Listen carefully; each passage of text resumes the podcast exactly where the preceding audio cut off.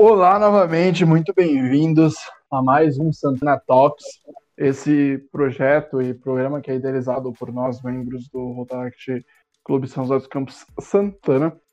É, no último episódio a gente falou um pouco sobre a questão do jornalismo né, no digital, e no tema de hoje, dessa semana, a gente trouxe para falar sobre a profissão de desenvolvedor, né, os devs é, os caras que mexem com programação e tudo mais, essa área tecnológica. É, é, interessante porque um episódio, que foi o episódio onde a gente falou sobre morando fora do país, o nosso, um dos nossos entrevistados, ele trabalhava com isso, inclusive foi o que garantiu ele para morar em Portugal e receber salário lá e fazer conseguir viver a vida lá. Mas enfim, dito isso, eu passo agora a bola para Pedro, que vai introduzir os nossos convidados depois da Micaela. Olá! Bom dia, boa tarde, boa noite. Ninguém sabe a hora que a gente grava. Bom, Tô muito feliz com esse episódio. É, é uma é uma área que eu, que eu gosto muito de conversar, que eu gosto muito de falar, porque eu sofro na prática, principalmente a comunicação, né, entre, entre áreas aí.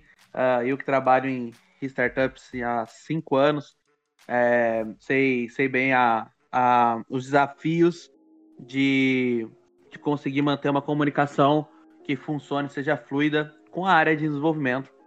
Então, uh, sejam todos bem-vindos ao podcast. Peguem sua água com gás, o seu pastel de carne, no meu caso, e vamos pro cast. Mica. Oi, gente. Não sei se eu tenho que me apresentar, mas vou me apresentar como sempre. Uh, eu sou a Micaela, sou do Rotaract Santana. Estou aqui como host, como a leiga aqui, que vocês têm que sempre pensar em mim quando estiverem falando das coisas. Eu represento o telespectador universal, que sabe bem pouco de programação. Talvez faça umas perguntinhas aí que sejam bem básicas, mas tenham paciência comigo. E é isso.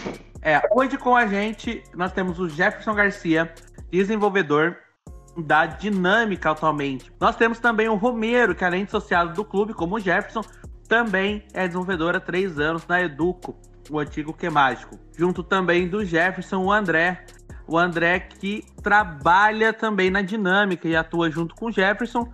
E o nosso amigo João Melo, que eu tô no LinkedIn dele para ver onde ele trabalha, que é o famoso Prov. Prov? Provi. Provi. Provi. Legal. Sejam todos bem-vindos. Eu não vou falar a especialização de vocês, etc. Eu vou deixar que vocês se apresentem, o que vocês fazem.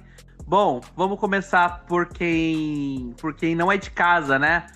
João, seja muito bem-vindo. Fala um pouquinho sobre você, se apresente. Quem é João? João por João. Boa, valeu, Pedro. Cara, primeiro eu queria agradecer aqui a oportunidade de estar participando desse episódio. É bem legal estar reunido aqui com essa galera, bem, bem massa. É, bom, como o Pedro disse, eu me chamo João, eu trabalho como back-end developer aqui na Provi.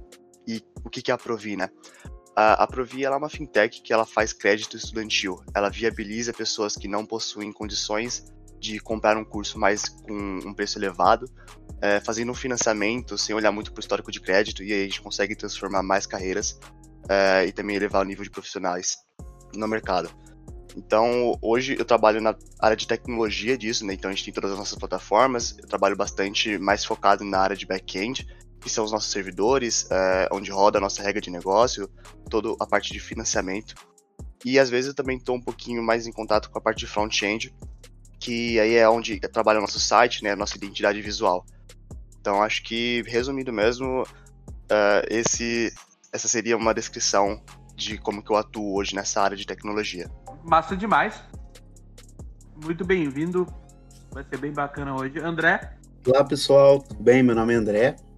Bom, eu sou eu sou conhecido aí do Jefferson, né? A gente trabalha junto na Dinâmica Treinamentos. É...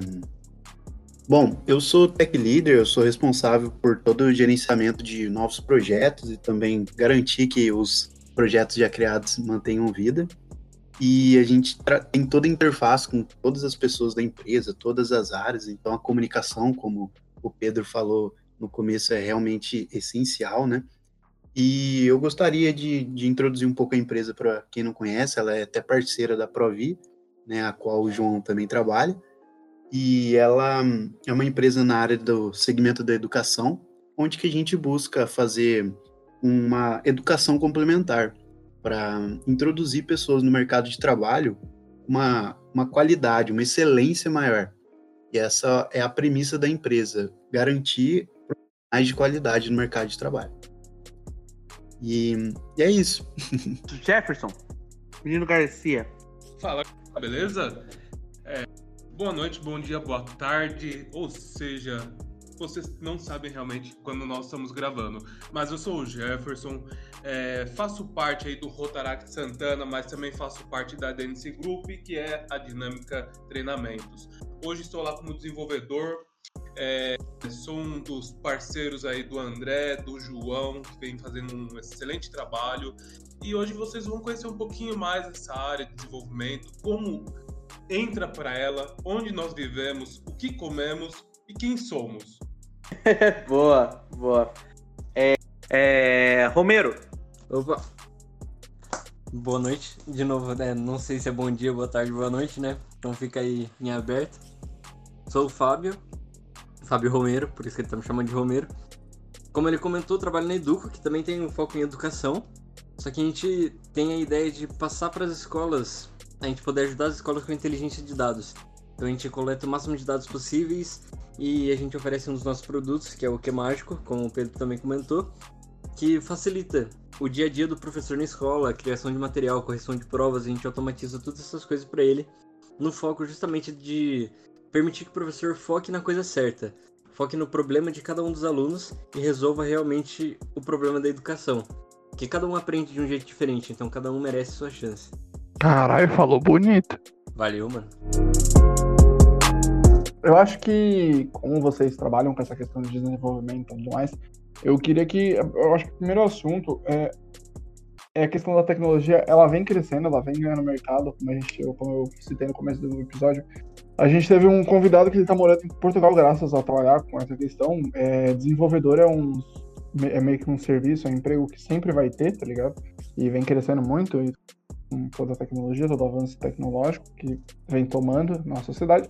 E eu queria que vocês passassem assim como que foi começar nessa questão, porque tipo assim, eu acredito muito na profissão, é, qualquer profissão, é, é, as pessoas é, é, alcançável, mas você tem que gostar, tem que fazer por gostar.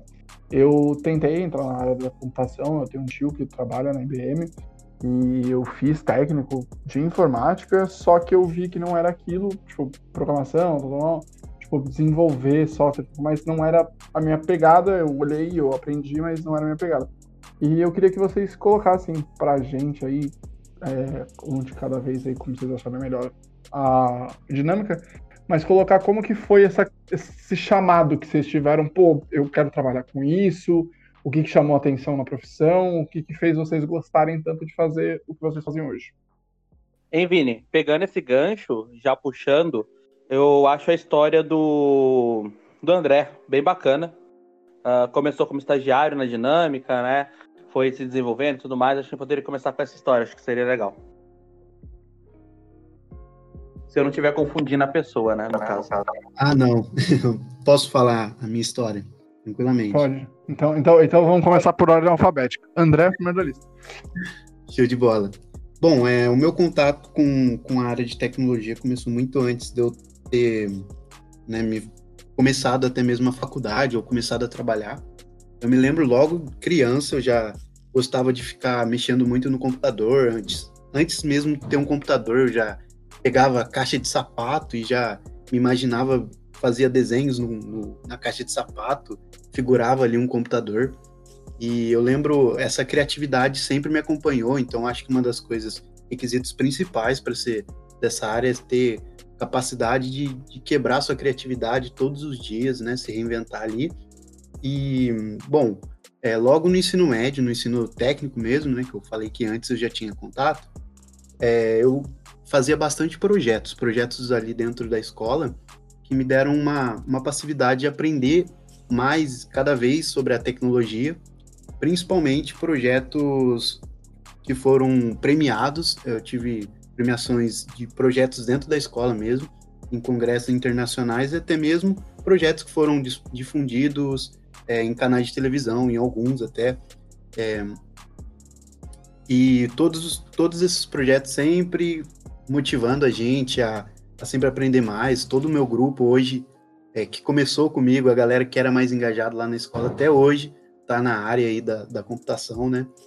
E logo no começo da minha faculdade, eu já, já tinha começado o estágio na minha empresa, então, para você ver como é que o mercado é bom, eu tinha acabado de terminar meu técnico, feito 18, 17 anos, né? Nem 18 anos eu tinha, já estava empregado já como estagiário.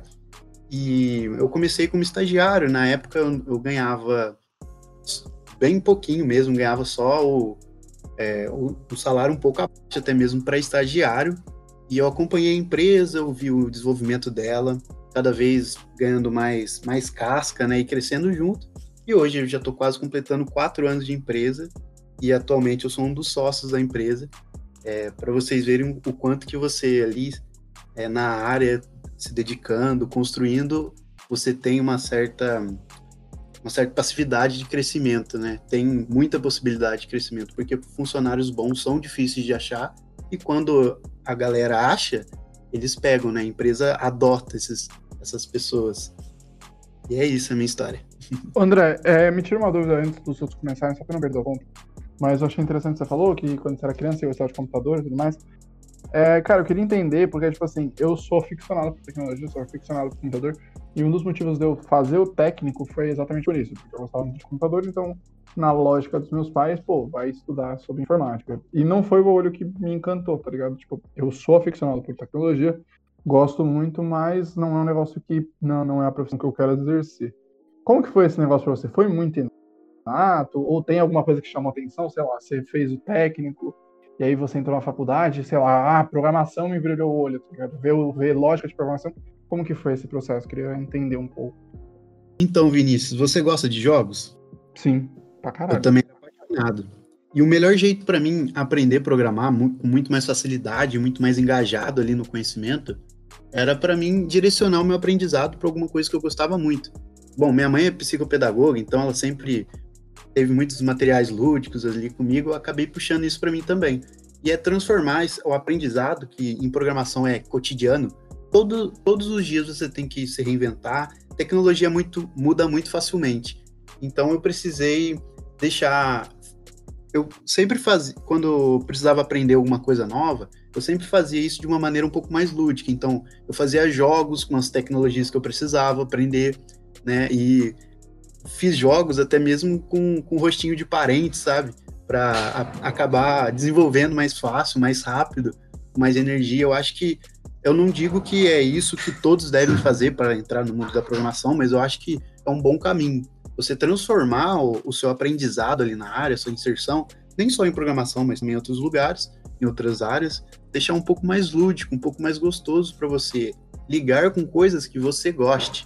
Para mim era jogos e eu fiz isso com maestria, tanto que o jogo que eu falei que ah, o projeto que eu falei que teve é, visibilidade nas mídias, em alguns canais de televisão, foi um jogo sobre a dengue, né?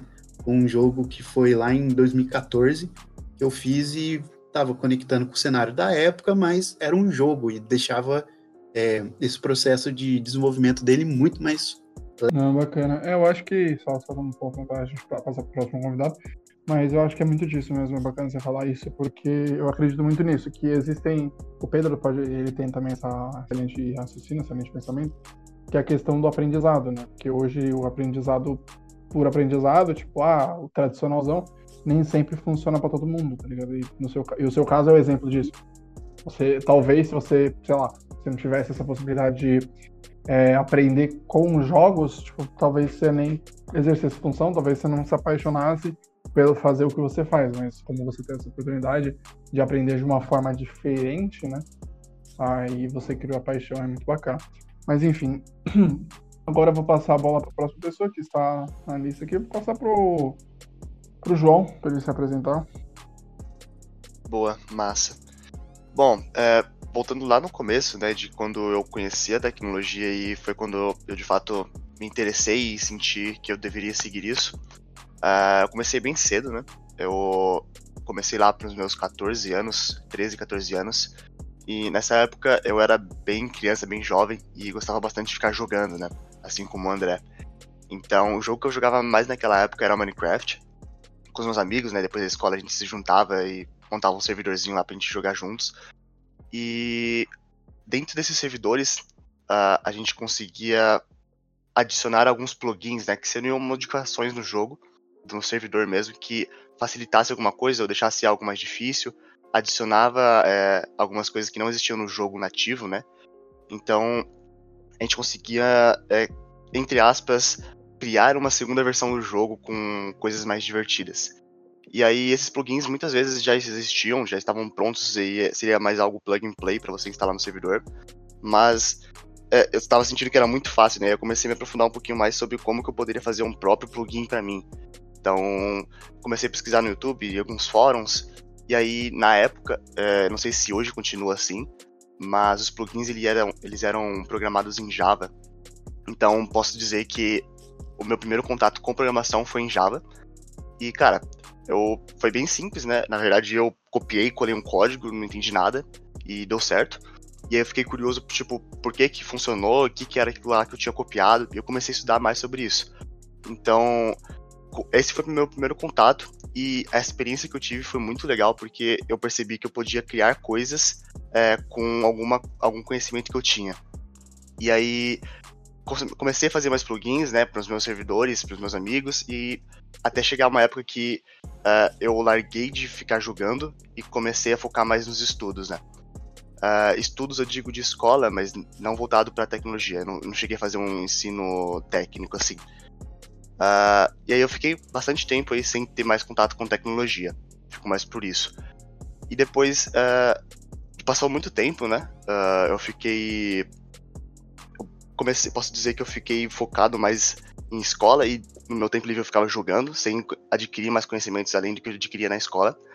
E aí foi num dia que eu vi uma propaganda no YouTube falando mais de programação, né? E aí me bateu uma saudade, tipo, ah, eu lembro que mais é, um tempo atrás eu peguei, é, programei um plugin no servidor de Minecraft, né? Gostei bastante e simplesmente parei por motivo nenhum.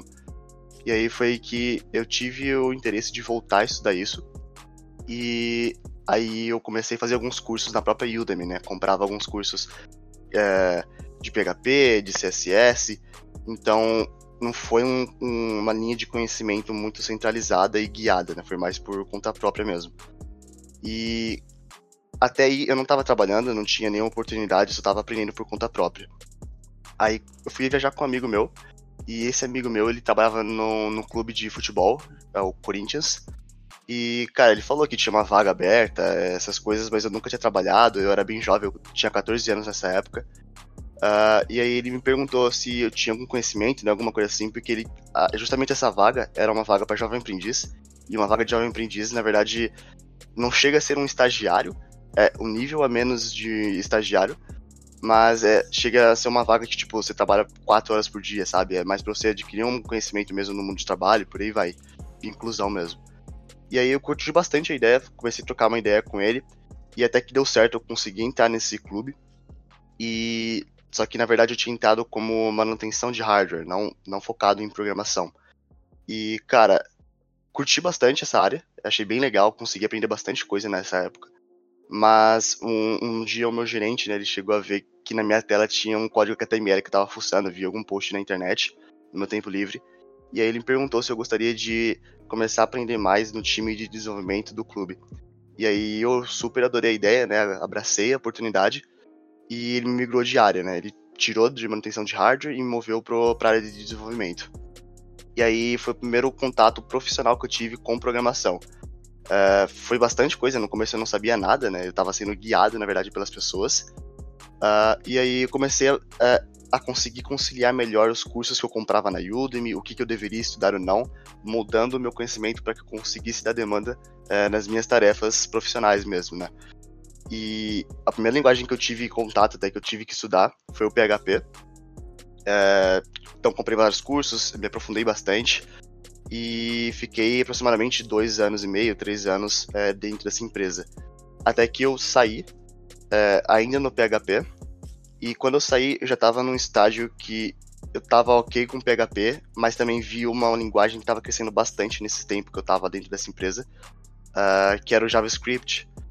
E aí, consequentemente, eu também me senti interessado, né? Queria ver como que era, porque eu, eu vi que tinha algumas coisas diferentes dessa do, do PHP que eu estudava. E aí, consequentemente, eu comecei a comprar os outros cursos, estudar e por aí vai. Até que uh, eu recebi uma proposta de entrar na Provi, porque a Provi, eh, ela utilizava essas linguagens, né? Eu tive um fit bem grande com ela. E aí eu acabei migrando de empresa. E hoje eu trabalho, eu tô nela, eu tô nela até hoje, né? Uh, tô completando aí os nove meses. E eu entrei nela quando eu tava aprendendo ainda JavaScript. E, cara, não posso falar que eu já aprendi, porque isso é impossível, né? Você nunca vai conseguir aprender uma linguagem, uh, porque sempre você está aprendendo algo novo e isso vai existir para sempre, né? Cada dia que você aprende uma coisa, surgem mais 10 e por aí vai. Então, uh, esse processo foi o que me fez querer estudar por conta própria, uh, conseguir meu primeiro emprego, né? Uh, mesmo que fosse um jovem aprendiz, eu consegui aprender bastante coisa e com isso eu consegui, é, posso dizer que eu fui guiando o meu conhecimento, moldando isso para que eu conseguisse criar uma carreira, é, conseguir elevar o meu nível profissional, aprender outras linguagens, aprender novas técnicas. E aí, cara, tô nessa correria, nessa carreira aí, também sempre estudando, sempre aprendendo coisas novas. E acho que é isso, cara. Show. Bacana mesmo.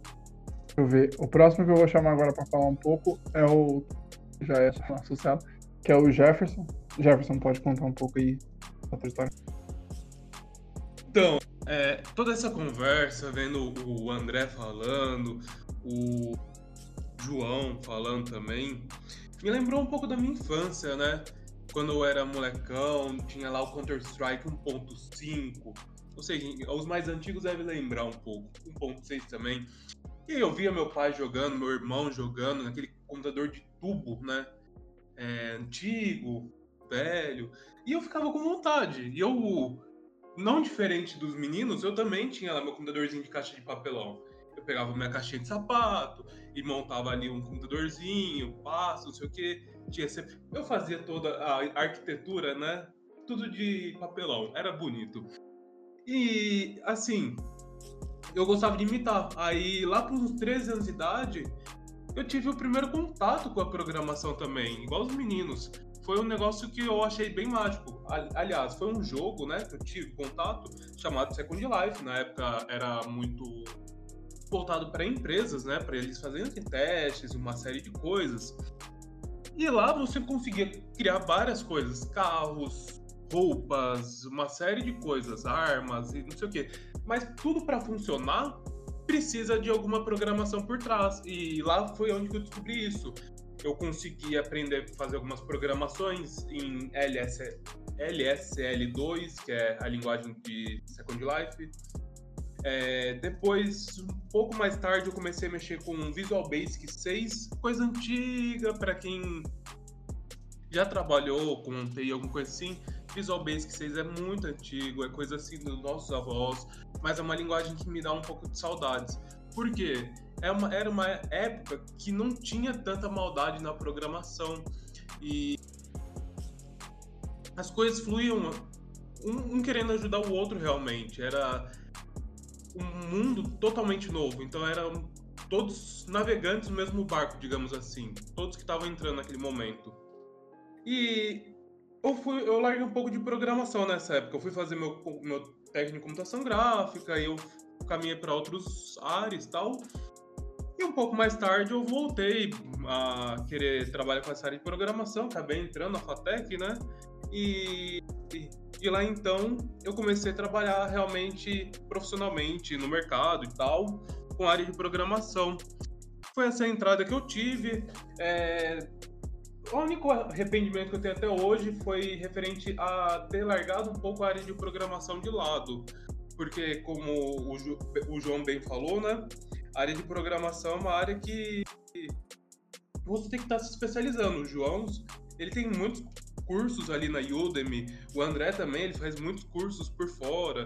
Então você tem que estar se especializando, não é um negócio que você vai aprender hoje e você pode só replicar ele sem nenhum problema, porque vem surgindo novas linguagens, é, linguagens de programação tá, vem surgindo, vem surgindo novas tecnologias, novas formas de fazer a tecnologia rodar. Então isso foi, é muito interessante você ter na sua cabeça o momento que eu entrei, né? Eu vou falar de mim, o momento que eu entrei na programação de vez, eu tive a certeza que eu nunca mais ia ter que parar de estudar. Foi a única certeza que eu tive. Quando eu entrei na programação, eu falei: eu não sei nada, eu não sei nada.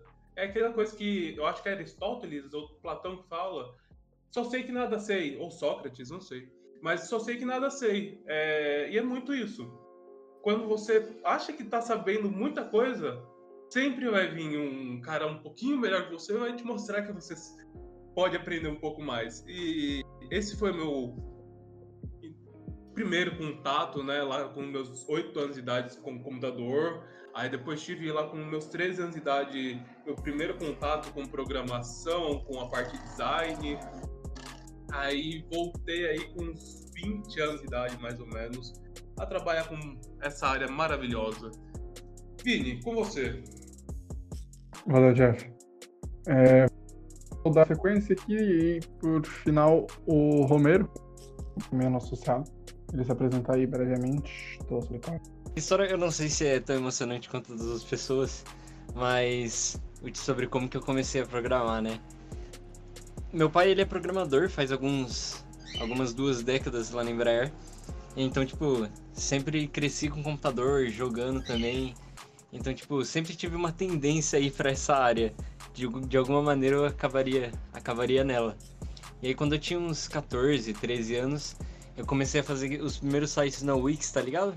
Aí eu comecei a montar lá, arrastar os bloquinhos e, puta, eu achava muito massa você poder gerar aquele link, mandar para as pessoas e elas simplesmente acessarem e verem o que você criou. Então, seguindo isso, aí depois lá para os 15 anos, se eu não me engano, foi quando eu comecei o ensino médio e ensino técnico. Aí eu comecei a fazer ensino técnico de informática. Que aí foi onde eu realmente conheci programação, essa parte de código e tal. E eu sempre gostei mais do front-end justamente por esse negócio de você editar e ver o que tá acontecendo. Só que, tipo, ver visual, você vê cor, você vê formas. E isso, tipo, foi que. Foi meu gatilho, foi o que fez eu entrar nessa área por completo. Então eu comecei ali com HTML, CSS, aí depois com a lógica do JavaScript. E aí a gente começou. Aí eu comecei a estudar Pascalzinho, que era o, é o Pascal que é, tinha aprendido na ETEP. E aí depois veio o C Sharp, e aí depois veio o Python, aí depois veio o ASP, e todo esse rolê. E acabou que quando eu fiz 18 anos, me formei no meu técnico, e aí eu consegui meu primeiro emprego. Então eu saí, da, saí lá da ETEP, me formei e já fui trabalhar direto na Educo. Então eu tô até hoje lá, é meu primeiro emprego, e eu posso dizer que, tipo, antes de entrar, você tem aquela sensação de grandeza, de puta, eu sou um deus, eu sei programar, eu sei fazer tudo, qualquer coisa que você me pedir eu sei fazer. E a partir do momento que eu entrei lá, eu percebi que eu não sabia de porra nenhuma. Porque é justamente porque quando você tá estudando, você tá sozinho. Você tá fazendo o seu código sozinho, você só tem você, você, você é só você pensando naquilo. Agora, quando você começa a trabalhar em equipe, quando você começa a ter que dividir o mesmo código com duas, três, quatro, cinco pessoas, a história muda completamente. Você tem que reaprender o que você já sabia. Então, desde. Foi uma. Eu fico. Eu, eu tento muito falar palavrão, perdão. É, foi muito, uma experiência muito boa que eu consegui no Educo e todos, todos os dias, toda semana eu tô aprendendo alguma coisa nova. E fazem três anos e os desafios não acabaram ainda. E eu acho que ainda tem muito chão pela frente. E eu sou apaixonado por essa área, pretendo ficar por muito mais tempo. Eu acho que eu queria que vocês colocassem assim, é um ponto que como que vocês veem, assim, pode ser até um debate entre vocês, mas como vocês veem essa questão envolvimento? Vocês acham que, tipo, ficou saturado? Muita gente ou ainda falta gente? Como que vocês veem hoje no ambiente que vocês trabalham e tudo mais? Bom, recentemente saiu até uma uma, uma publicação né, no jornal da UOL que não tem, é, não tem gente para suprir as demandas da área de tech. E apesar de ter inúmeras estão formando profissionais de qualidade, a demanda é muito grande. Eu e o Jefferson fizemos a mesma faculdade. E logo no final, a gente viu que uma sala de 40 alunos, até mesmo 80 alunos, a maioria deles já estavam empregados logo no, tipo, no final da faculdade. Então, uma faculdade onde que no final da onde no final do conclusão de um curso de três anos, a maioria, se não todo mundo, estava empregado, eu acho que ela realmente é uma área muito boa. Mas aqui, pegando, pegando isso de gancho também, André, é, beleza, tecnologia ela é, ela, é, ela é fácil de conseguir emprego, é uma área extremamente rentável, a gente sabe. Mas para quem tá ouvindo o podcast agora, todos vocês vieram com background de cara, eu sou fissurado em jogo, uh, isso me despertou um certo interesse com tecnologia, uma série de coisas, e aí vocês foram para o desenvolvimento. Mas vocês acreditam que a programação em si, né, é, dá, dá para você desenvolver essa paixão sem ser algo que, que é inato mesmo, como, como uma experiência prévia? Por exemplo, uma pessoa que está escutando agora, está lá no auge do, do, da sua adolescência, ou enfim, e gostaria de. e está procurando algum novo trabalho, alguma coisa e tudo mais, e tá. E, e agora surgiu a tecnologia para ela, mas ela ainda não tem familiaridade. Você acredita que, vocês acreditam que isso uh, exista? Há pessoas que aprendem uh, tecnologia, que aprende a trabalhar na área de, de desenvolvimento em si, uh, mesmo sem, sem, sem esse eu não sei a palavra, como dizer, mas sem, sem esse know-how prévio, sem algo que venha lá, lá, do passado, uma pessoa que só cai de paraquedas, vai conhecer aquilo e acaba se tornando um grande profissional? Então, tem um, um exemplo, né, que é o, um grande amigo nosso, ele foi criado dentro do exército. A vida inteira dele, ele, ele era do exército. E logo no, no, final da faculdade ele também estava empregado, sem conhecimento técnico na parte de tecnologia alguma. Para complementar isso aí, Pedro, é, foi um ponto assim que você tocou que eu acho que é, é bem legal, tá? É, qual que é, qual, assim, será que consigo do nada é, começar a programar? Do nada que eu quero dizer, assim, de um dia para outro? Sim, hoje acredito que sim. Lógico, tem toda a questão de nível, né, de desenvolvimento, é, questão de experiência, uma série de coisas. Mas hoje em dia, você com um notebook ou um aparelho, né, que você tem acesso, você consegue sim fazer alguns pequenos códigos e dali para frente ir melhorando. Então, nós hoje em dia vemos aí é, os jornais, né? Não vou citar o nome deles aqui, mas tem jornais que pediram consultoria para alguns especialistas da área, em Python, por exemplo, para fazer um levantamento de dados em Python, uma raspagem de dados. Raspagem de dados compreende-se em tirar algumas coisas da internet, né? É, tem alguns bancos de dados lá na internet parado você precisa cavocar ali, tirar alguns dados que você vai utilizar para sua empresa ou para fazer uma análise de uma pesquisa, alguma coisa assim. E foi utilizada essa essa consultoria, né, através de especialistas em Python para jornais, é, para os jornalistas começarem a programar, fazer um negócio interessante, é, mais dinâmico no jornal. Então, sim, é, muitas vezes nós vemos jornalistas, é, já conheci contábeis mexendo com essa área, já conheci administrativos mexendo com essa área. Então, hoje, programação não está mais assim atrelado à pessoa de exatas, mas sim a pessoa que tem a vontade de conhecer e além de conhecer também aplicar, né? De uma forma assertiva aí. Total, só complementando um pouquinho. Opa, pode falar, Mika, foi mal.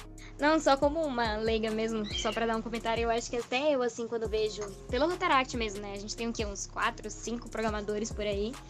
E é muito interessante, porque às vezes eu vejo vocês comentando das coisas, e assim, apesar de eu ser a pessoa mais de humanas do mundo, não é algo que eu falo, nossa, nunca vou conseguir. Eu claramente vejo como é complexo, mas as coisas que eu ouço, assim, do pessoal falando é como aprender uma linguagem, né? Então, se qualquer pessoa pode aprender o inglês, por exemplo, no meu ver, qualquer pessoa que tiver interesse na programação, não precisa ser essa coisa de paixão, necessariamente, nossa, sempre gostei do jogo, acho que isso é o que leva você a isso.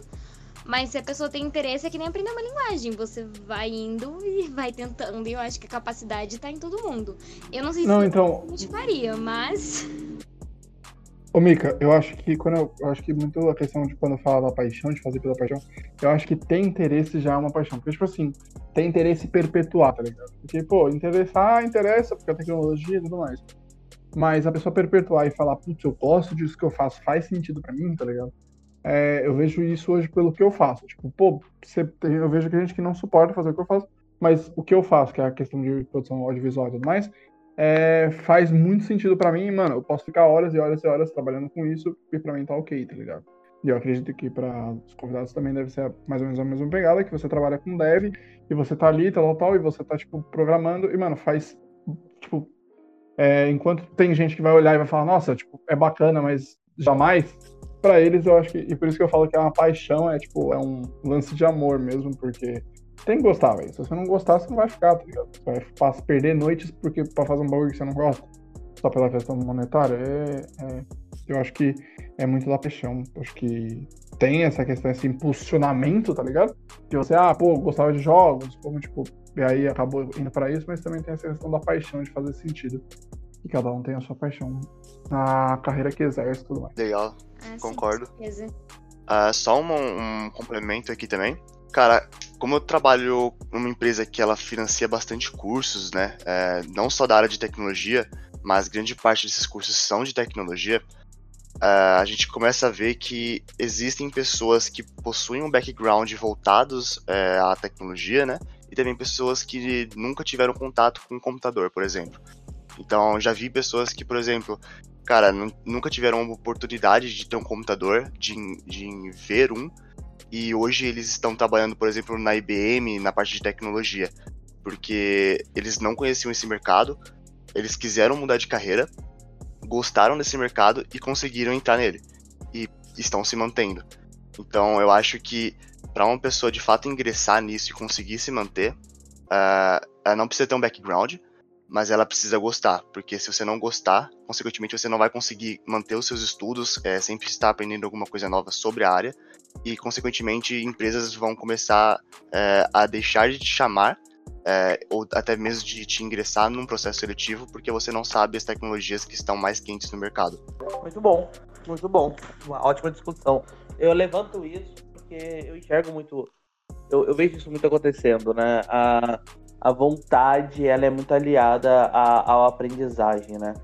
Se por tudo que vem por dinheiro vai por dinheiro. E como a tecnologia hoje ela é a profissão do futuro, né? Vamos dizer assim, lógica do presente. Mas ah, não sei a idade de vocês, aliás. Mas quando eu era mais jovem, eu lembro que naquela ocasião ah, o computador de tubo que o Jefferson falou, aquela coisa toda, ela, enfim, existia ali meados dos anos 2000, no começo dos anos 2000, final dos anos 90, e, e as, a- as pessoas diziam que aquilo seria o futuro, né? E que, que a tecnologia, quem soubesse mexer com tecnologia, trabalhar com tecnologia, ganharia muito dinheiro, aquela coisa toda. E se tornou isso realmente, né? Só que na, na, na formação do, do, do indivíduo, quando ele tá lá com seus 18 anos, formando, indo pra faculdade, ou no curso técnico e tal, aquela coisa toda, é, muita pressão vem em cima disso, né? Ah, que área eu vou seguir e tudo mais. E muitas pessoas escolhem a tecnologia ah, única exclusivamente por ser ampla, por ser muito rentável e amplamente ah, simples de conseguir um, um trabalho, né? um emprego e tudo mais. E no momento que é muito difícil você conseguir emprego em outras áreas, né? Ah, pensando um pouco nisso também, é, cai, cai muito no que o João mesmo estava falando, né? Do, lógico, ele trabalha hoje com um propósito muito legal de promover a educação através das, do- dos créditos de ensino. Isso é muito massa. Ah, só que é, é exatamente como ele falou. Ah, basicamente, você precisa gostar daquilo, né? Porque se for só pelo dinheiro ou só por ter um trabalho, vai acabar que você não vai se desenvolver, que você vai acabar sendo um profissional ruim ou um profissional ah, medíocre, enquanto eu tenho outros grandes profissionais acontecendo, né? É justamente bem interessante isso aí que você falou, que realmente a remuneração é boa para a parte de tecnologia, só que tem que gostar, porque um, um, ser desenvolvedor é muito além de você conseguir escrever código. É justamente você tem que pensar na solução, você tem que pensar no seu usuário final. Então, se você não gostar, se você não gostar de quebrar a cabeça, de ver um desafio novo atrás de um desafio novo, se você realmente não se interessar em sentar horas, olhar para o monitor sem digitar nada, simplesmente você olhar e pensar, ou então fazer rabisco no papel, véi, isso vai se tornar um, um pesadelo na sua vida. Porque é realmente para poucos, muita gente não tem paciência para isso. Então, beleza, você vai estar tá recebendo um puta salário no fim do mês, mas você não vai estar tá feliz com você mesmo. E é como você disse, se você não está feliz com você mesmo, se você não tem paciência para o seu trabalho, você vai ser um trabalhador medíocre, você não vai conseguir dar o seu máximo e não vai conseguir agregar tanto à empresa ou para o projeto que você está trabalhando. Boa demais. Uma coisa, uh, mudando de passo para ganso completamente, uh, o Jefferson, todos vocês todos trabalham em empresas uh, jovens, por assim dizer, né? Não jovens talvez de, de tempo, né? De existência também, mas empresas que têm, enfim, uma cultura organizacional muito mais legal, bacana e tudo mais.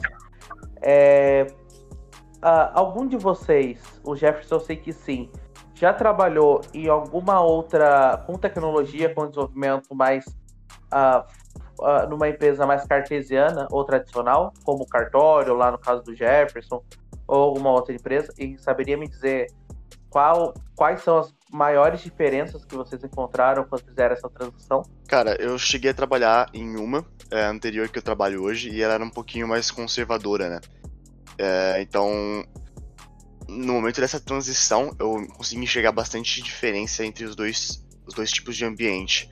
É, eu diria que a principal diferença entre essas duas é que em um ambiente de startup, tudo acontece mais rápido, né? Eu posso dizer. Então, cara, se a gente tem alguma tarefa que a gente tem que puxar, é, falando de programação mesmo, a gente puxa é, por conta própria, a gente valida com quem precisa validar, a gente joga para produção, é, já testa também. Então, a gente tem essa autonomia, sendo que num lugar mais conservador, a gente tem que esperar muitas vezes por um e-mail, é, esperar por alguma validação de um, um, um presidente, um, gerente de alguma outra, algum outro setor.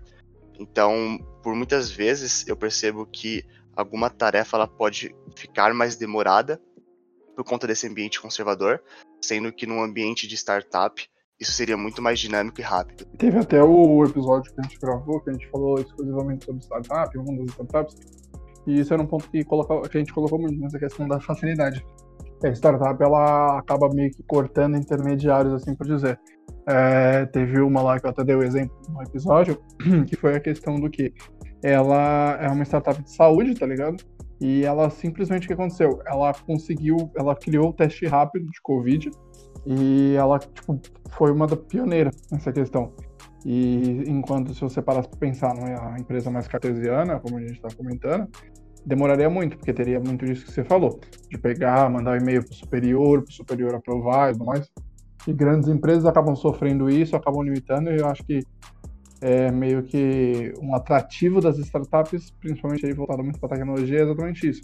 Essa maior autonomia dos seus funcionários. Nossa, é, eu acho que uma startup ela pode vir a ter é, algumas semelhanças com uma empresa mais conservadora conforme ela vai crescendo, né? Porque geralmente no início das startups são poucas pessoas trabalhando, então pode ser que, por exemplo, alguma decisão seja tomada no boca a boca mesmo. É, aí, sei lá, é um dev falando com um, um founder ou um confounder uh, para tomar uma decisão. E sendo que, por exemplo, se eu for uma startup com mil funcionários, às vezes a comunicação do dev com é, um fundador da empresa não seja tão simples assim. Mas ainda acho que, em comparação, essa comunicação seria bem mais rápida do que é, uma empresa mais conservadora, mesmo sendo um tamanho maior. É, e complementando, João, até oportunidade de crescimento, né? Eu acho que quando você está numa empresa que você tem mais é, contato e comunicação é, entre áreas ali, como é o, é o exemplo das startups, você acaba tendo uma oportunidade de crescimento muito maior. A empresa ela está crescendo e você está crescendo junto com ela. Então você tem é, inúmeros desafios que às vezes fogem do seu escopo de trabalho, mas que te acrescentam tanto ou mais é, do que, enfim, é, do que muito mais do que se você estivesse trabalhando numa empresa de hierarquia tradicional. E é, tem muitos casos de pessoas que estão em, em, cargos de gerência grandes, em empresas grandes, empresas tradicionais, internacionais, né, multinacionais, e elas deixam os cargos para ter essa, essa sensação e pegam uma empresa no começo, né, para ter muito mais experiência, para se desenvolver muito mais profissionalmente num curto período de tempo. E isso dá muito mais experiência para a pessoa, tanto é, no quesito de desenvolvedor, quanto até em outras áreas também. As startups, elas evoluem muito o profissional. Exatamente. É... Complementando, né? Eu vou falar um pouquinho da história aí. O Pedro também já deu o overview que eu trabalhei é, no cartório. E, e, o que o João falou, o que o André falou é muito verdade. É, no cartório eu via assim que era um ambiente muito engessado, tá? Não é que é um ambiente ruim, longe disso. É, para a dinâmica que eles fazem lá, é um ambiente que serve, que faz sentido para eles. Mas em algum momento eu já me encontrei muitas vezes barrado na, na, na dinâmica, né? na, na possibilidade de alguma ideia, ou na possibilidade de executar alguma coisa diferente, eu me encontrei barrado lá. E isso, para quem precisa desenvolver, às vezes chega até a ser ruim. Porque você precisa ter ali o seu cérebro fluindo constantemente, é, não pode ter essas travas. E quando surgem essas travas, você começa a se perguntar: será que faz sentido eu dar algumas opiniões, sendo que as opiniões ou vai ficar muito tempo parada, ou se não vai, é, não vai para frente? E essas opiniões muitas vezes é, são os insights que você tem no desenvolvimento, né? Os insights são as aquele pulo do gato, né? Que você descobre aí no momento e fala, nossa, por que eu nunca pensei dessa forma? É, por que eu nunca fiz isso? Então, isso muda muita coisa. E, e, hoje em dia, na, na startup, né? Eu acho que, na verdade, a DNC Group, ela é vista como startup, mas eu não considero ela como uma startup mais acho que ela já até passou assim de ser uma startup iniciante, né? Pelo menos ela é uma startup madura, no mínimo aí. Mas eu vejo que é, tem muita possibilidade. É, se você precisa conversar com uma galera de outra área, você conversa, você consegue ter outras visões. É, o que o André falou é muito verdade. Tipo, ah, cresceu o funcionário. É, às vezes, um funcionário que é júnior, ele tem a possibilidade de pegar um projeto para ele, tocar um projeto. Às vezes o cara é estagiário, mas o cara tá ali na head, de, na cabeça, né? De um projeto. Então isso é muito interessante. É interessante ver a possibilidade do crescimento. Às vezes não é nem crescimento financeiro, ou não é nem crescimento é, de. Como que eu falo? Alguma coisa que é tão palpável assim, né? Que palpável, que a gente consiga mensurar. Não, é uma coisa imensurável. É conhecimento, é experiência, hum, você conseguir dar seus pulos do gato, né? Sair de umas lacunas ali que você encontra no seu dia a dia de desenvolvimento. É, desenvolvimento, parte de marketing também, um pouco de tudo. Mas você encontra essas lacunas e você consegue sair muito melhor quando você está numa startup. Vou aproveitar aqui então, vou perguntar aí, né? Por causa que já teve alguns momentos que eu, eu senti isso também, galera. É, eu senti assim momentos que eu falei, putz, eu preciso me adequar um pouco mais no mercado. E eu vou falar a verdade, fiquei meio perdido. Vocês que estão também aí no mercado, tanto quanto eu, desenvolvimento, é, como que vocês fazem quando vocês já sentiram esse esse sentimento, né, de estar perdido no mercado, de estar faltando alguma coisa, aquele famoso fear of missing out, é o medo de perder alguma coisa. Vocês, o que, que vocês fazem? Vocês buscam um curso? Onde vocês buscam esse curso? Ou se não, vocês trocam uma ideia com a sua equipe, pergunta. É, qual que seria a saída para vocês, André, João, Fábio? Então, tem muito isso que você falou. Isso eu sinto parece que é de tempo em tempo. De tempo em tempo eu olho para o que eu sei e falo: Meu Deus, eu não sei muita coisa. Porque eu vejo tudo que existe no mercado, eu vejo tudo que eu vejo na internet e falo: Pô, eu, eu não sei fazer, não sei fazer nada. Tipo, por mais que eu tenha todos esses anos de experiência, eu olho para trás e falo, hum, aprendi bastante coisa. Só que eu olho pra frente, vejo o caminho que ainda falta, e aí eu começo a entrar em desespero. E aí é quando eu começo a fazer curso sem parar. E aí eu acho que é por isso que eu me dei muito bem com os cursos da Alura. Que a Alura você paga uma mensalidade lá e você tem tipo milhares de cursos, centenas de cursos. E então lá eu começo a fazer curso doidado e eu estudo no, na Udemy, Coursera, eu pego pra fazer um monte de coisas. Então acho que tem muito isso, tipo, vejo o que, que o mercado tá fazendo. Esse a nossa área muda o tempo todo e aí eu tento me atualizar ela. Só que a verdade, e isso foi algo que eu tive que me contentar, tipo, sei lá, nem faz tanto tempo, talvez no começo desse ano, véi, eu nunca vou saber de tudo. E tipo, isso não é, não é algo que eu falo, tipo, pra me contentar e parar de estudar. Mas é tipo, pra não entrar em desespero. Eu vou continuar estudando, vou continuar vendo o que, que tá mais popular, o que, que tá mais. O que, que tá mais quente no mercado e vou estudar. Mas eu não preciso me preocupar em saber de tudo. Eu posso me especializar em algo, saber um pouco de tudo, mas saber muito de pouco. Então, é, é bem o que você disse. Eu tenho muito esse medo de estar de fora. Mas esse pensamento que me acalma mais ultimamente. Eu não sei o que, que os outros têm a dizer sobre isso. Massa, muito bom. Uh, só complementando um pouquinho mais. De fato, isso daí acho que é normal na grande parte, se não todas as pessoas que pelo menos trabalham nessa área um dia vão sentir ou já sentiram. Mas realmente, eh, quando a gente olha para frente, né, o que, gente, o que tem a esperar a gente vê um mundo inteiro de tecnologias. E, cara, isso, sendo bem sincero, é impossível de uma só pessoa saber disso tudo. Então, aí existe até uma discussão bem conhecida é, dentro desse ramo, né? Que é uma pessoa dominar, é, na verdade não dominar, mas uma pessoa saber 10 linguagens de programação ou uma pessoa dominar duas linguagens. Então, muitas vezes é até mais vantajoso você dominar duas linguagens, porque empresas que utilizam essas duas linguagens vão querer muito contratar você, sendo que empresas que precisam de, das 10 outras, das restantes linguagens, né, não vão querer contratar você porque você não domina elas. Então, de fato, é muito complexo é, uma pessoa dominar muita coisa, né, porque falando de desenvolvimento web, é, a gente consegue separar em duas grandes categorias, né, back-end e front-end. E, cara, dentro dessas duas categorias existem milhares de tecnologia, milhares de linguagens.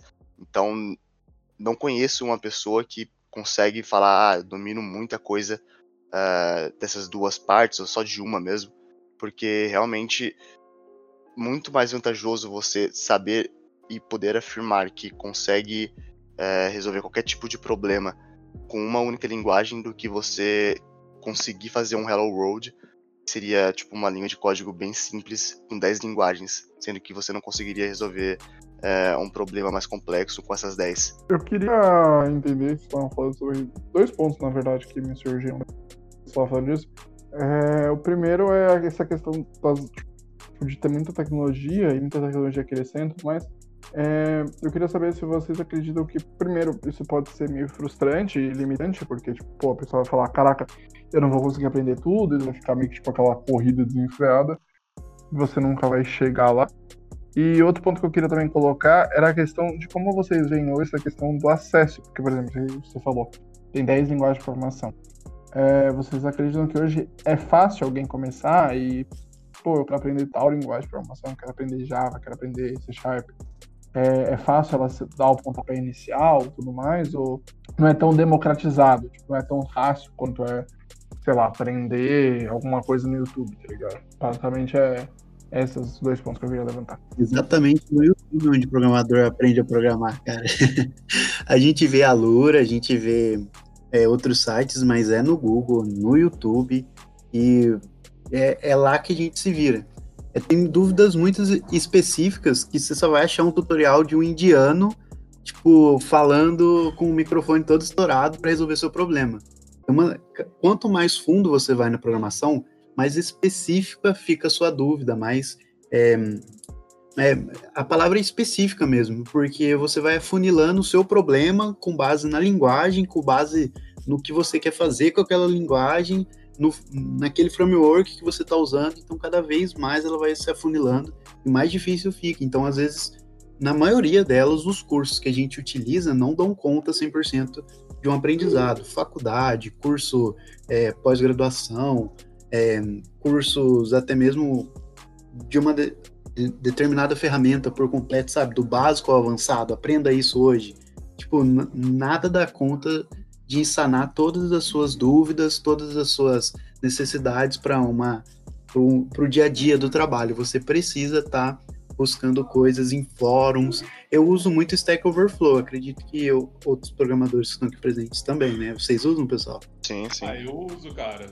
Uso bastante. É a bíblia online do programador, né, cara? Pra caramba, o pessoal eles pensam no programador como o cara que, tipo, abre o bloco de notas e faz tudo. Sem, só, só, tipo, abre ali aquela tela preta e começa a digitar as coisas. Só que 90% do tempo, né, quando você não tá pensando, você tá precisando no Google.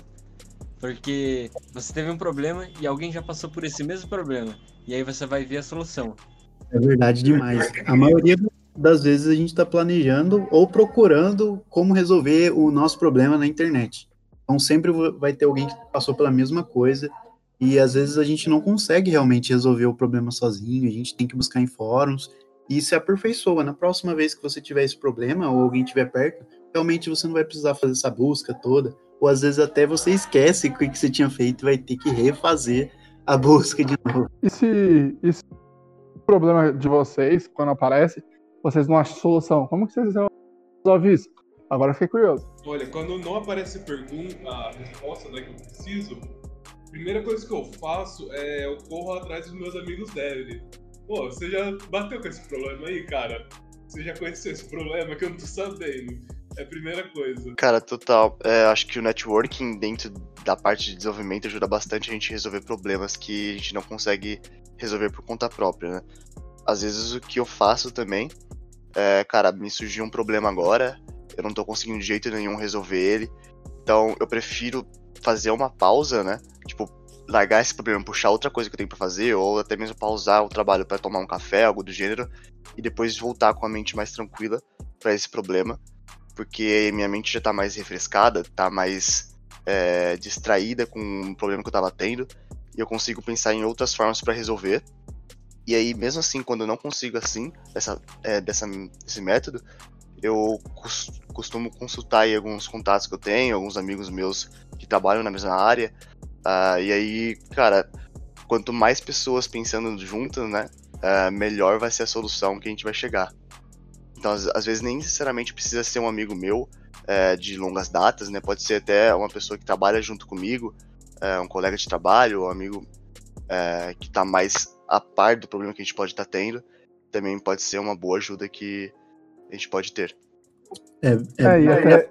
Uma coisa que acontece muito também é o uso de fóruns no Facebook. Existem inúmeros, mas inúmeros grupos de comunidades, porque a galera de TI ela é bem mais unida que as outras, as outras profissões, né? Pelo menos o meu contato, né, tem me dito bastante isso. É, você tem uma dúvida muito específica de alguma coisa muito difícil que você não achou o tutorial daquele cara no YouTube com o microfone estourado, você pode jogar no Facebook, a galera vai te ajudar, vai aparecer alguém, uma alma ali, uma e vai e vai falar para você exatamente os passos que você tem para seguir para resolver o seu problema. Sempre aparece alguém, galera. É tipo a galera, a comunidade de TI é muito unida mesmo, de verdade. Falando em pedir ajuda, André, é, me lembrou um ponto. Cara, às vezes é, a gente está tendo um problema aí com alguma parte do nosso código, alguma biblioteca específica, alguma linguagem, e aí muitas vezes compensa a gente ir no próprio GitHub, né? GitHub é a plataforma que muitas linguagens, muitas bibliotecas guardam o código, né? Controlam a versão do código. É, e lá a gente consegue trabalhar com uma parada chamada issues, que você consegue abrir como se fosse um report. E, cara, se você acha que é um bug, você precisa de uma ajuda da comunidade daquela parada, você consegue abrir isso no próprio GitHub e toda a comunidade que está mais a par daquela parte que você não sabe, que você não está conseguindo resolver, é, eles vão tentar te ajudar, a galera open source, né, que a gente chama, que é a galera de código aberto, que tenta ajudar a comunidade ao máximo de desenvolvimento, eles dão um gás super forte aí para tirar a maior parte de dúvidas que a gente tem nesse mundo. Eu queria que vocês falassem, falando essa questão, abordando essa questão um ponto de problema, é, qual foi o maior desafio que vocês enfrentaram na carreira de vocês e tal, de, tipo, você ter que descabelar e tudo mais, tipo, perder a cabeça mesmo. De falar, pô, esse projeto foi difícil? Vocês tiveram um momento assim que vocês que saíram quebrando o PC com taco de beisebol? Para mim, a maioria dos meus, das minhas maiores dificuldades entender as percepções que o cliente quer com o seu sistema. Cara, entender cliente é impossível. É muito difícil. Às vezes o cliente não é nem até o cliente final, mas é alguém, alguma das pernas da empresa, ou até mesmo pessoas que têm parceiras. É muito difícil você fazer um sistema que agrade todas as pessoas e realmente seja exatamente a solução para o problema delas. Isso é difícil, às vezes programar é até a parte fácil. Concordo muito com o que o André disse, porque, como eu disse, lá na Educo foi o primeiro emprego, e lá a gente tem todo um time, é toda uma empresa, então o cliente não fala diretamente com o desenvolvedor. O cliente ele fala lá com o time de vendas, o time de vendas fala com o gerente de produto, que fala com a gente. Tem todas essas camadas abstraindo o cliente da gente. Só que quando eu comecei a fazer freelance, cara, o negócio mudou completamente, porque aí era eu conversando com ele. E um negócio que aprendi é o cliente não sabe o que, que ele quer. Então ele chega lá, ele tem toda uma ideia. Então ele vai tentar fazer, falar para você como fazer o aplicativo. Ele vai chegar e falar assim, faz desse jeito. Só que não é assim que funciona, não é tão simples assim. Não é tipo, oi senhor computador, faça um aplicativo para mim não, você tem que pensar em toda a arquitetura, toda a estrutura. Só que o cliente não quer saber disso. Se você tentar falar dessas coisas com ele, ele, ele tá pouco se ferrando, porque ele só quer a solução dele. Então, é o maior, meu maior desafio de toda a minha carreira como desenvolvedor é justamente conversar com o cliente, pegar requisito e entender o que, que ele quer. Vai pensando que TI só lida com código, cara. A gente lida muito com pessoas, principalmente na no dia a dia do TI, a gente utiliza uma, uma ferramenta chamada Scrum, uma metodologia, né, um framework para você lidar com projetos. Nem todas as empresas usam, mas é, é bem comum né, no, no cotidiano aí nosso utilizar. E ele, ele, a premissa dessa ferramenta, dessa metodologia, é direcionar o projeto com base nas dependências do cliente. Então ele o tempo inteiro ele está perguntando, ó, oh, cliente, é assim mesmo? Você está gostando desse botão? Você gostaria que melhorasse? Como é que você como é que você está achando dessa tela? que, que você quer que melhore aqui? E no dia a dia, no dia a dia, na, semanalmente, né, depende do, do roteiro da sprint, você tem aperfeiçoamentos no seu, no seu projeto com base no que o cliente quer. Se, isso, se não tivesse essa metodologia, seria cada vez mais difícil, mas ela já ajuda bastante. Mas isso faz com que o TI tenha muito mais contato, o desenvolvedor né, tenha muito mais contato com o cliente do que tinha né, antigamente, ou até mesmo sem essa metodologia. Então, é, pegando aí o gancho aí do Fábio, do André, eles falaram do cliente, né? Eu nunca tive um grande problema com o cliente. Não é, é, acho que é até por causa que eu trabalhei com vendas, então isso facilitou um pouco minha vida na TI voltado para o cliente. Mas eu já tive alguns grandes problemas, que eu acho que foi grandes problemas mesmo, que é decidir contrato. É uma coisa que para nós de TI nós não damos valor, tanto valor, né? Como fazer um contrato e nós caímos na nossa própria armadilha. O que é essa própria armadilha? Uma vez eu fui fazer um sistema para a prefeitura de São José dos Campos. Estava cotando, né? Fazendo todo é, o processo lá de, de, enfim, de contrato da prefeitura, o pregão, né? Que fala. E no momento eu vi lá, era, ia ser 4 mil, na verdade ia ser compra direta, 4 mil reais. É... Aí eu falei, nossa, que legal, tô na faculdade ainda, primeiro ano de faculdade, 4 mil reais, putz, olha que dinheiro legal. Só que não sei por que bateu na minha cabeça, falei, mas espera aí, esse sistema vai precisar integrar com o banco, não sei o que. Aí eu fui ver para fazer uma automação e essa automação ser válida, como o João pode até falar melhor, como uma fintech, né? Que eu ia ter que montar uma fintech, na verdade, eu ia gastar na faixa de uns 25 mil reais para 4 mil reais que ia entrar no meu bolso. É, um pouco antes de eu assinar o contrato, né? Eu acabei entrando nesse, nesse pensamento e foi onde eu larguei de aceitar esses 4 mil reais que para mim era muito fácil, né? Eu falei, putz, tão fácil assim. E não, ia ser um contragolpe forte para mim. Eu acho que essa parte de contratos é uma parte que todo o freelancer ou todo o prestador de serviço, né, que seja, ele tem que tomar muito cuidado, senão ele acaba entrando numas nos contratos que por culpa dele, não é culpa da empresa não, é culpa dele, culpa nossa, né, desenvolvedor, que não avaliamos tão bem o que deveria ser ali previsto, o que, que deveria estar previsto no contrato ou não.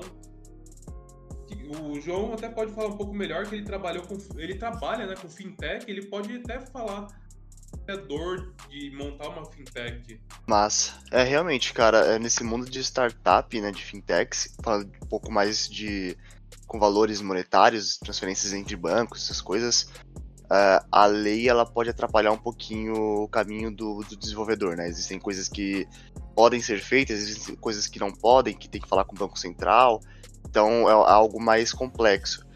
E aí o que ajuda bastante, que algumas fintechs utilizam porque por serem empresas novas, né, que estão crescendo agora, um, muitas vezes elas não têm acesso a uma equipe jurídica interna.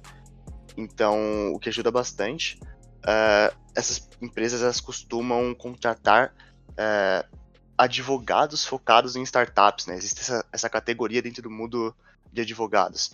Então, essas pessoas elas conseguem ajudar essas empresas a não caírem em contratos que podem é, ou falir a própria empresa ou dar uma multa absurda uh, e acabar girando uma bola de neve de processos ou algo do gênero, sabe? Então é bem legal saber. Eu não sabia há pouco tempo atrás que existia esse tipo de, de advocacia, eu diria, né? São pessoas que focam é, em viabilizar e deixar mais fácil o processo de, start, de, de fintechs. Bacana, cara, que bacana. Olha só, é, tem muito, muito conhecimento que não, não é previsto, né? E o André, eu sei que ele já trabalhou um pouco aí com clientes também, no comecinho da carreira dele, né? Clientes que... Olá, tudo bem? Eu sou o André, trabalho com desenvolvimento. Teve que fazer toda aquela apresentaçãozinha. Eu tenho o Fábio também. Então conta pra gente um pouco como que foi esse primeiro contato com os, os nossos clientes, né, amados é, se foi um pouco difícil, o que, que vocês acharam? Porque eu já recebi algumas propostas que, tipo, o cliente olhava para mim e falava, ô Jefferson, quero um aplicativo assim, assim, ele, ele realmente não sabia direito o que ele queria, mas na cabeça dele era muito fácil e eu tive que sentar realmente, explicar algumas coisas a fim dele entender. Conta pra gente um pouquinho, é, Fábio. Uhum. O, o caso do meu cliente, quando foi um professor da faculdade que passou para mim, para um amigo meu, e também para pra Ana, que é do que é do Rotaract, a gente tava fazendo esse projeto junto. E tipo, o cara ele chegou na primeira reunião pra gente e falou assim: "Olha aqui, esse aqui é o aplicativo". E aí ele abriu tipo um slide e mostrou umas telas que ele tinha feito lá. Então, tipo, ele não é desenvolvedor, ele não é designer, ele tipo fez o que tava na cabeça dele, que não é errado. Mas o que foi errado, o que foi difícil para todo mundo envolvido nesse projeto, foi justamente a exigência dele de que fizesse do jeito dele. Então, ele não estava contratando a gente para desenvolver uma solução, ele estava contratando a gente para escrever um código. E mesmo para escrever o código do jeito que ele estava pedindo, era praticamente impossível. Então, e o problema é, quando a gente questionava, sempre vinha aquele negócio. Mas eu entendo, eu tenho anos de experiência nisso eu sei o que fazer, vocês estão aqui para escrever o meu código. Então, tipo, essa foi minha experiência e por isso que foi tão difícil. Porque eu não sei se eu sou uma pessoa que consegue lidar muito bem com pessoas. Então, tipo, sei lá, para mim esse foi o maior desafio, o fato de querer ser do jeito dele e não do jeito que o desenvolvimento realmente funciona. Eu queria, aproveitando que a gente estava falando sobre essa questão do, ser difícil e tal, eu queria que vocês colocassem também qual, como que vocês, o que vocês veem hoje como o maior desafio na carreira de vocês. Tipo, vocês, vocês, sei lá, tipo, acreditam que tem alguma barreira ainda, alguma coisa muito difícil, algum desafio mesmo, alguma coisa que fala também que muda a estrutura e tal. Cara, eu acho que um desafio bem considerável uh, é chegar no momento da sua carreira que você não precisa depender de outras pessoas para resolver alguma coisa. Não, não é um problema você depender de alguém, mas isso significa que você tem que ter uh, um tempo de experiência maior para não ficar dependente de alguém dentro de uma empresa, né? Então, muitas escolas, por exemplo, falam: ah, você pode aprender programação em seis dias. Tá, você, vai conseguir fazer um, um projetinho lá em seis dias, maravilha. Só que se porventura você for contratado por uma empresa e eles te jogarem um problema na sua mão, você só tem seis dias de experiência de programação, né? Então, cara, raramente o problema que essa empresa vai ter vai ser o problema que você teve durante esses seis dias. Então, eu acho que quanto mais tempo de experiência você tem, mais problemas você sabe resolver. E alguns problemas são comuns, alguns são raros de acontecer, alguns nunca aconteceram na nossa carreira. E acho que ter é, a, a senioridade, eu diria, né, de cara, você sabe onde pesquisar, você sabe como resolver, você sabe qual é o passo a passo que você pode fazer que pode te ajudar a chegar na solução desse problema, é, é uma skill muito boa para você conseguir a autonomia dentro do, de, um, um ambiente de trabalho. E esse caminho, ele é complexo, ele tem seus desafios, uh, tem o seu tempo também, que não é nada curto. Quanto mais tempo você está nessa caminhada, mais, é, mais experiente você se torna nisso, né? Então acho que é um desafio bem legal isso daí, ele é bem constante. Excelente observação do João, acho que eu concordo demais com o que ele falou que apesar da gente dominar linguagens ou códigos, é a gente conseguir ter a, a capacidade de transformar esses códigos em soluções, né? Resolver problemas com eles, que, que é o pulo do gato, né? Na, na nossa área. Então, acho que muito mais do que desenvolvedores, a gente é problem solving, né? A gente utiliza muito isso no nosso cotidiano. É a capacidade de você resol resolver problemas reais de uma empresa seja problemas financeiros que o seu cliente tem, problemas de organização, inúmeros tipos de problema. O quanto você consegue resolver os problemas dele, as dores do seu cliente, com o que você sabe, com o seu conhecimento, né? Com as linhas de código. Exato. E até mesmo é, o que vai te fazer crescer dentro de uma empresa é justamente isso também, né? Porque se você depende de uma pessoa, é, sei lá, por dois anos direto, uh, a empresa pode ser que não consiga enxergar que você esteja crescendo profissionalmente lá dentro. E, consequentemente, pode ser que venha a faltar algum reconhecimento ou algo do gênero. Sendo que se você, sei lá, começa a puxar alguns problemas para você e quebra a cabeça, pesquisa, é, consulta alguém para tirar algumas dúvidas, como que poderia resolver isso, além de você estar aprendendo, você está demonstrando para a empresa que você está tentando resolver e que uma hora ou outra você vai conseguir resolver e vai conseguir mostrar para a empresa que, cara, você está tendo mais autonomia, você está conseguindo puxar algumas coisas para você. E aí, consequentemente, isso vai ser recíproco com o tempo, né? É, eu até perguntaria, eu vou, eu vou acabar mudando um pouco o tema aqui, eu vou até perguntar para vocês, qual para vocês, na cabeça de vocês, né, na opinião de vocês, é o caminho pro, do sucesso para a área de TI? Qual que, como que vocês imaginam, assim, que é a melhor maneira de atingir o ápice como profissional de desenvolvedor, né? O ápice para mim, tá? Novamente, para mim, eu acho que é, primeiro, humildade, saca? Às vezes, nem sempre.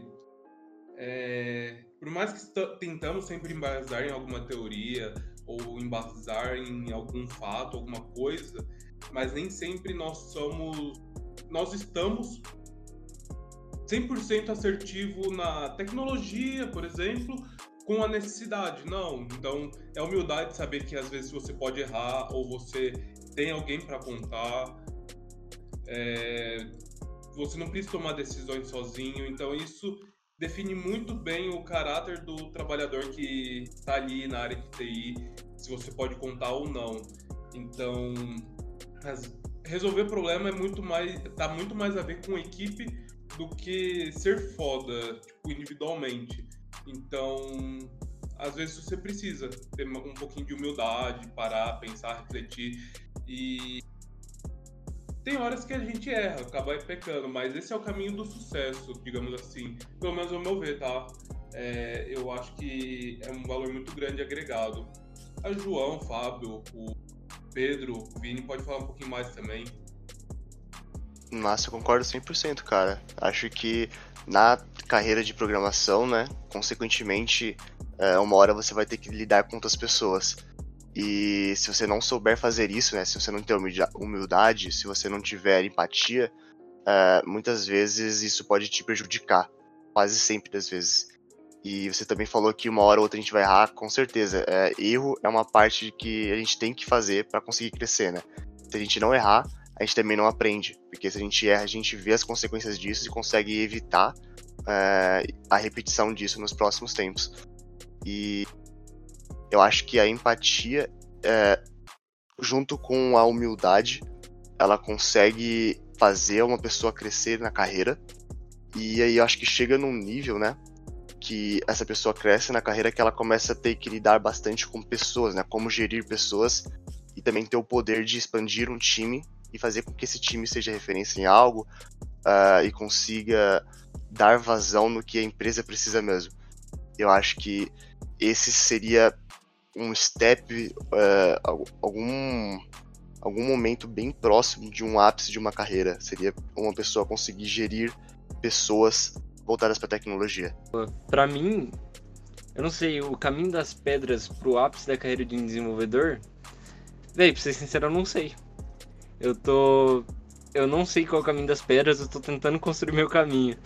Então, sei lá, pelo que eu ouço das experiências, então, pelo que eu ouço das pessoas mais sêniores, de justamente como o João falou, das pessoas que acabaram deixando um pouco o desenvolvimento de lado para gerir as pessoas, porque já tem experiência, já viveu problema suficiente para saber disso, é o que elas sempre dizem. A partir do momento que você percebe de que o código não é a solução, mas é uma ferramenta para resolver o problema, que é uma ferramenta para solução, você está indo no caminho certo.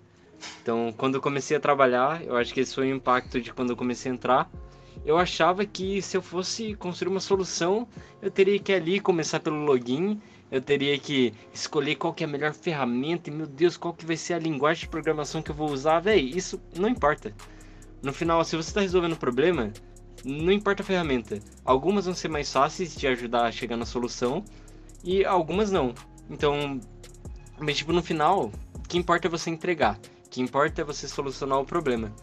Então, acredito que de novo, não sei qual é o ápice, não sei qual é o caminho das pedras, mas eu sei que se a gente está pensando desse jeito, se a gente está pensando no cliente antes e depois no código, talvez seja o caminho certo. Mas, só uma observação que eu acabei tendo um brainstorm aqui, né? É que acho que um, o ápice de uma carreira é muito relativo com o que a pessoa busca, né? Porque. Sim, cara, não, eu acho que. Eu acho que só, só dona que eu queria falar que você falou, você falou a questão da humildade. Eu acho que também é disso, tipo, eu acho que qualquer carreira, tá ligado? E eu acho que ápice é muito do, sei lá, tipo, do que você almeja, que nem você tava falando, tá ligado?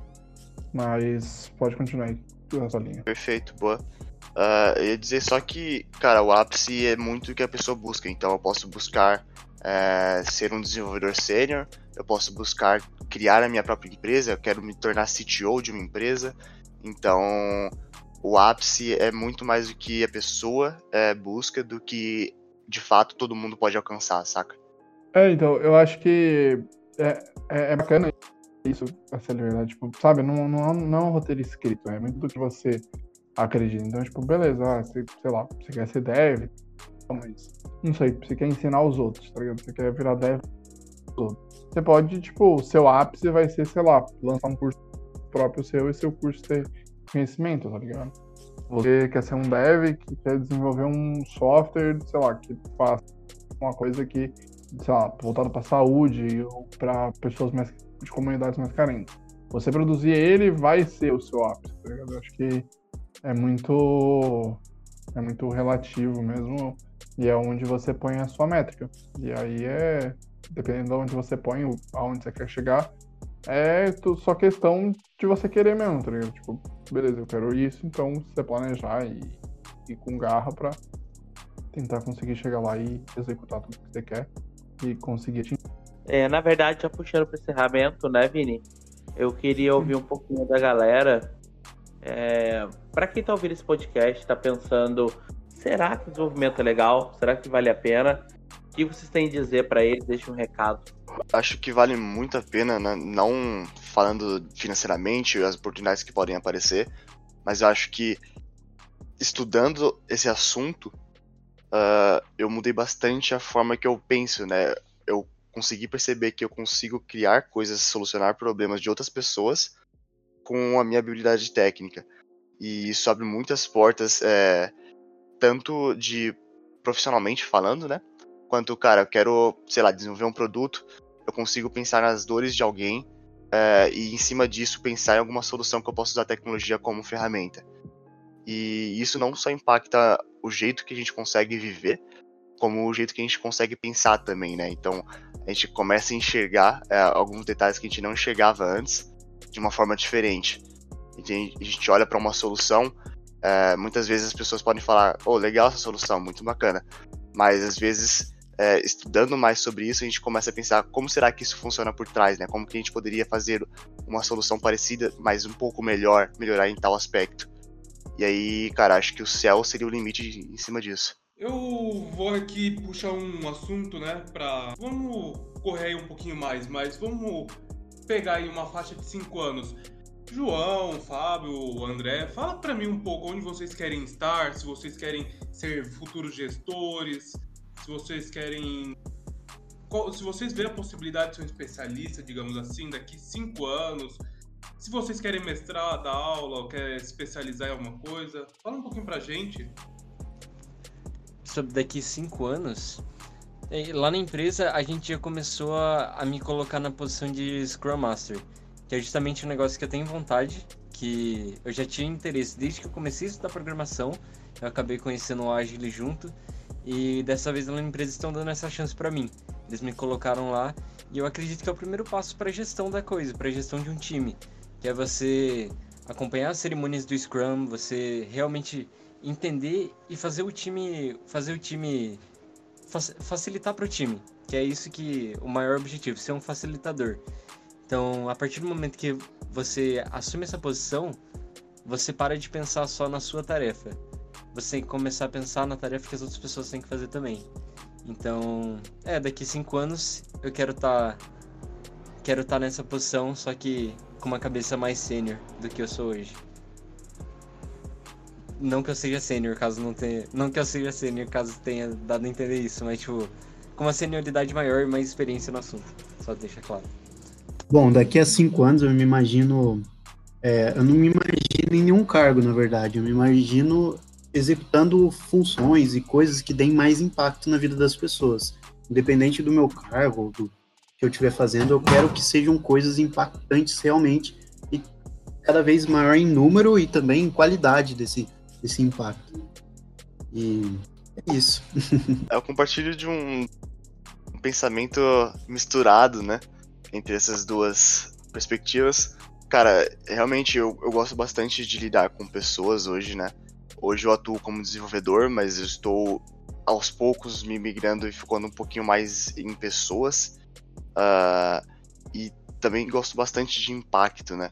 Então eu acho que eu misturaria essas duas partes, uh, lidando com pessoas e impactando vidas, impactando é, rotinas com alguma solução ou até mesmo é, criando novos produtos com a solução que a gente já tem hoje. Então é isso. Eu queria agradecer vocês que participaram e tudo mais, para trazer um pouco o relato de vocês, sobre a experiência de vocês, né? E como que é atuar nesse mercado.